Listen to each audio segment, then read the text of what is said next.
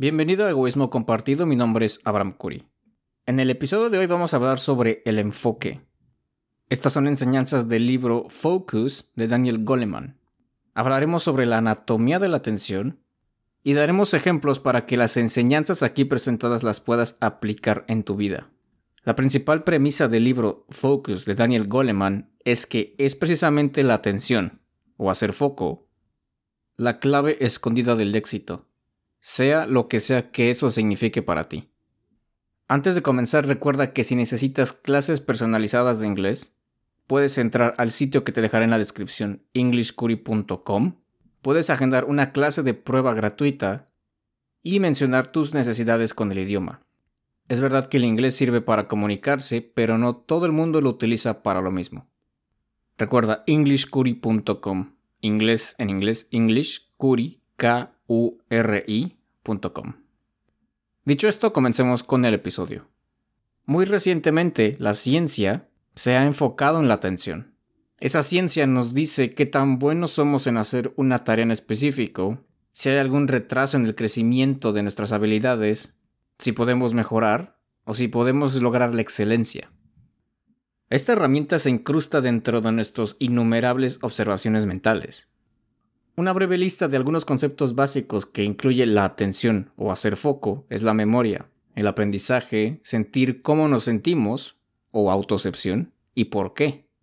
También nos permite leer las emociones en otras personas e interactuar sin problemas.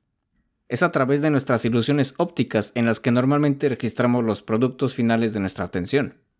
Nuestras propias ideas, el guiño de una persona, qué tan caliente está el café, o el estado de ánimo de una persona solamente por observar su lenguaje corporal. Nuestra capacidad de concentrarnos en determinadas tareas es como un músculo. Si no se usa, se atrofia, y si aprendemos a desarrollarlo, puede traernos bastantes beneficios. Se podría decir que estamos en un momento de la historia en el que nuestra atención se encuentra en declive.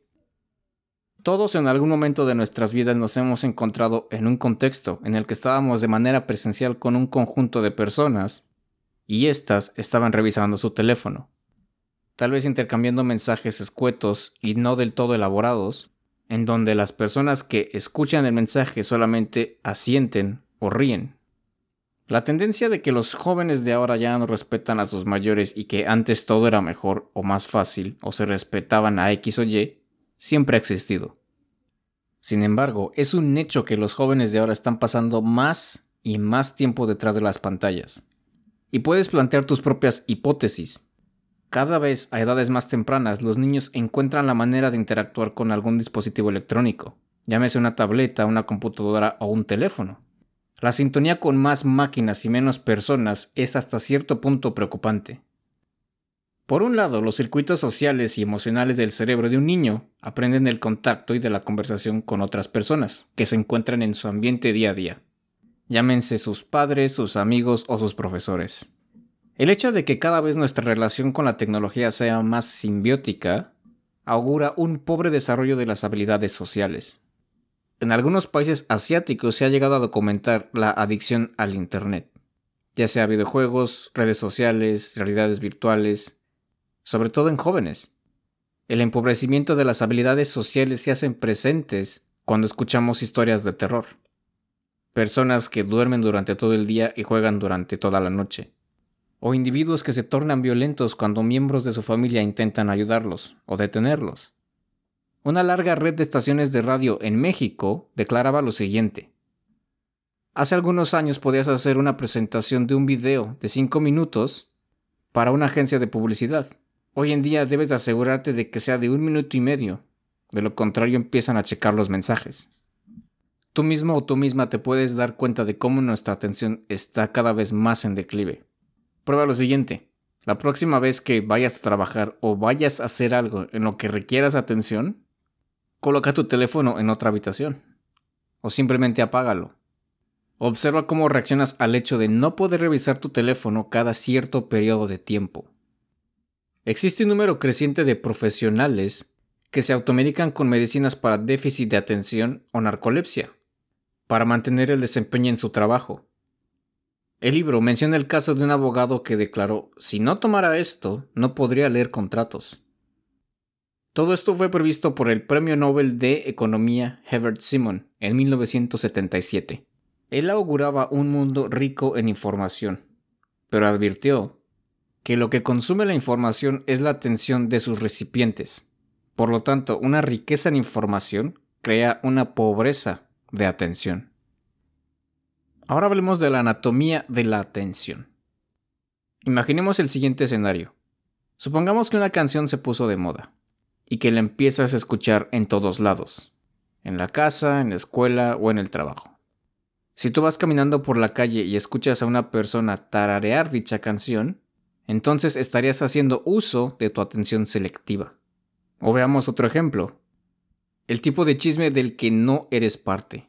Si en tu trabajo, escuela o incluso casa escuchas que un grupo de personas está teniendo una conversación sobre otra persona o sobre un tema que a ti te interese, también estarías haciendo uso de tu atención selectiva. William James, un fundador de la psicología moderna, la definió de la siguiente manera. La repentina toma de posesión por la mente, en forma clara y vívida, de uno de lo que parece varios objetos o trenes de pensamiento simultáneamente posibles. Cuando canalizamos nuestra atención de esta manera, estamos omitiendo otros estímulos, los cuales consideramos distracciones. Existen dos tipos de distracciones, las sensoriales y las emocionales.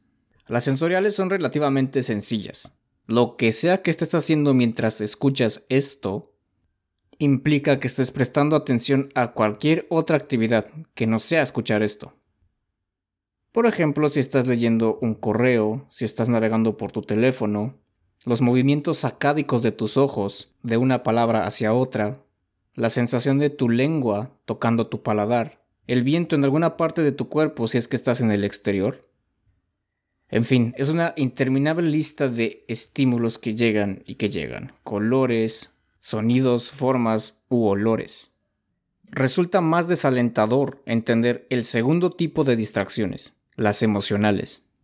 Imagínate que estás en el transporte público viendo tu teléfono o estás en una cafetería con tu computadora.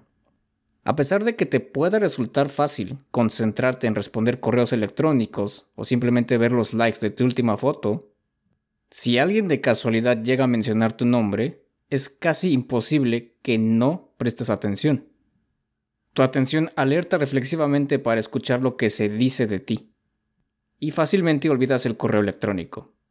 Escuchar nuestro nombre es un gatillo emocional potente. Por eso en el contexto de seducción, ligue o cortejo se recomienda que digas el nombre de la persona en la cual estás interesada. El mayor desafío incluso para las personas que sí se pueden concentrar viene de la agitación emocional de nuestras vidas.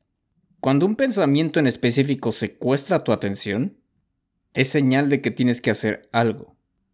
Debes de saber cruzar la línea divisoria entre una rumiación infructuosa y la productiva. La reflexión productiva radica en si llegamos o no a alguna solución tentativa, para poder dejar que esos pensamientos se vayan solos. Si uno se sigue concentrando en esa idea que secuestra nuestra atención, es muy fácil caer en un bucle de preocupación. Básicamente podemos decir que las distracciones sensoriales son casi infinitas. Siempre hay algún estímulo presente por más quietos que estemos. Las distracciones emocionales suelen ser más desgraciadas porque implican que pongamos de nuestra parte para resolverlas de alguna manera. No es lo mismo estar en una clase, ya sea que la estés recibiendo o la estés impartiendo, y que de repente escuches tu nombre, o que te distraigas por un ruido que está fuera de donde te encuentras, o incluso un ruido de la plataforma en línea que estés utilizando. La capacidad de mantenerse estable en un objetivo e ignorar todo lo demás opera en las regiones prefrontales del cerebro. En ella hay circuitos especializados en donde se aumenta la fuerza de las señales entrantes que queremos. Si no somos capaces de crear enfoque y de concentrarnos en una actividad, es probable caer en bucles de ansiedad crónica. En casos clínicos extremos, esto puede llevar a sentimientos de desesperanza, depresión, pánico o catastrofización. Es probable que pienses que esto es difícil de creer, pero es un hecho que el poder de desligar nuestra atención de una cosa y pasarla a otra es esencial para nuestro bienestar. No es secreto para nadie que estamos inmersos en un mundo lleno de estímulos. Mensajes, correos electrónicos, notificaciones en redes sociales, Tantos estímulos pueden llegar a pasar desapercibidos, pero a la larga nos pueden generar un malestar más fuerte del que creemos.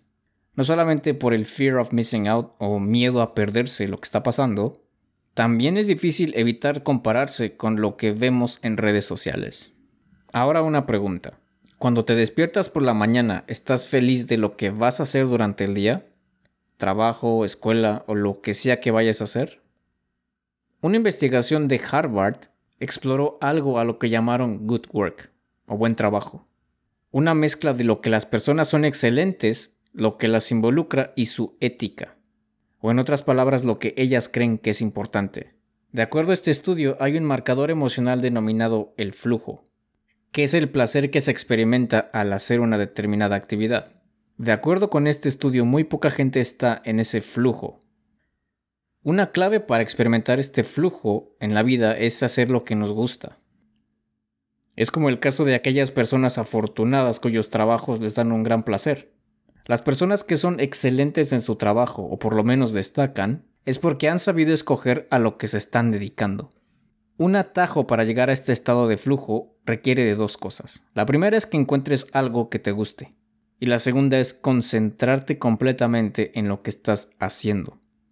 Recuerda, cuando eliges centrarte en una cosa e ignorar el resto, emerges de una tensión constante, generalmente invisible entre una gran división neuronal donde la parte superior del cerebro se pelea con la inferior. Y a esto se les denomina respectivamente sistema de atención ascendente y descendente. El sistema de atención ascendente opera normalmente en milisegundos. Es intuitivo y opera a través de redes de asociación. Está impulsado por las emociones, es el ejecutor de nuestras rutinas habituales y guía para nuestras acciones. Por el contrario, el sistema de atención descendente es más lento, es voluntario, requiere esfuerzo y es el encargado de proyectar nuevos modelos mentales, hacer nuevos planes y hacerse cargo de nuestro repertorio automático, hasta cierto punto. El sistema de atención ascendente escanea el conjunto de estímulos que llegan al mismo tiempo y se encarga de ponerlos en foco, para así poder seleccionar lo que es relevante para nosotros. Por el otro lado, nuestro sistema descendiente toma más tiempo para deliberar sobre lo que se presenta. Toma las cosas una a la vez y aplica más análisis reflexivo. En pocas palabras podemos decir que en la atención descendente decidimos activamente lo que recibe nuestra atención. Por otro lado, la atención ascendente significa que funcionamos mecánicamente, dejando que nuestra atención sea tomada, por así decirlo, por cualquier cosa que la traiga. Esta atención ascendente hace que ignoremos las preferencias y los puntos ciegos de nuestra mente inconsciente. Por supuesto que hay contextos específicos en donde nuestra atención puede caer en lo que sea, pero el sistema de atención ascendente no debería tomar control cuando estamos trabajando, en la escuela o llevando a cabo un proyecto. Como se dijo anteriormente, la atención es un músculo, cuando enfocamos nuestra atención como un láser a algo de manera voluntaria, a eso se le denomina esfuerzo cognitivo. Al igual que los músculos de nuestro cuerpo, la atención suele fatigarse. Los síntomas comunes de la fatiga de la atención son la disminución de la eficacia, el aumento de la distracción y la irritabilidad. Y son precisamente estos síntomas los que indican el agotamiento de la energía que se requiere para mantener el funcionamiento neuronal. Para concluir este episodio, una pequeña reflexión. Si te das cuenta, vas a ser capaz de conectar los puntos. Ya dijimos que estamos en una época en la que estamos inundados de información. Más información disponible y en la palma de nuestras manos implica que nuestra atención cada vez sea más y más gastada. Durante el encierro hubo muchas personas que fueron capaces de llevar a cabo sus proyectos en línea. Y tal vez eso sea algo que no te importe del todo, pero lo que sí te interesa es lo que estas personas están dispuestas a hacer para obtener tu atención. Un video gracioso puede llevarte a una espiral descendente que te haga perder toda una tarde. Una broma supuestamente no planeada y captada en video puede destrozar un día entero de lo que tú planeabas hacer. Es por ello que podemos concluir que no cabe la menor duda de que la atención o ser capaz de concentrarse en algo es el punto clave para lograr el éxito lo que sea que eso signifique para ti. Y bien, esto ha sido todo por el episodio de hoy. Yo te agradezco mucho tu tiempo y tu atención. Que tengas un excelente día, viaje o entrenamiento. Nos vemos en la que sigue.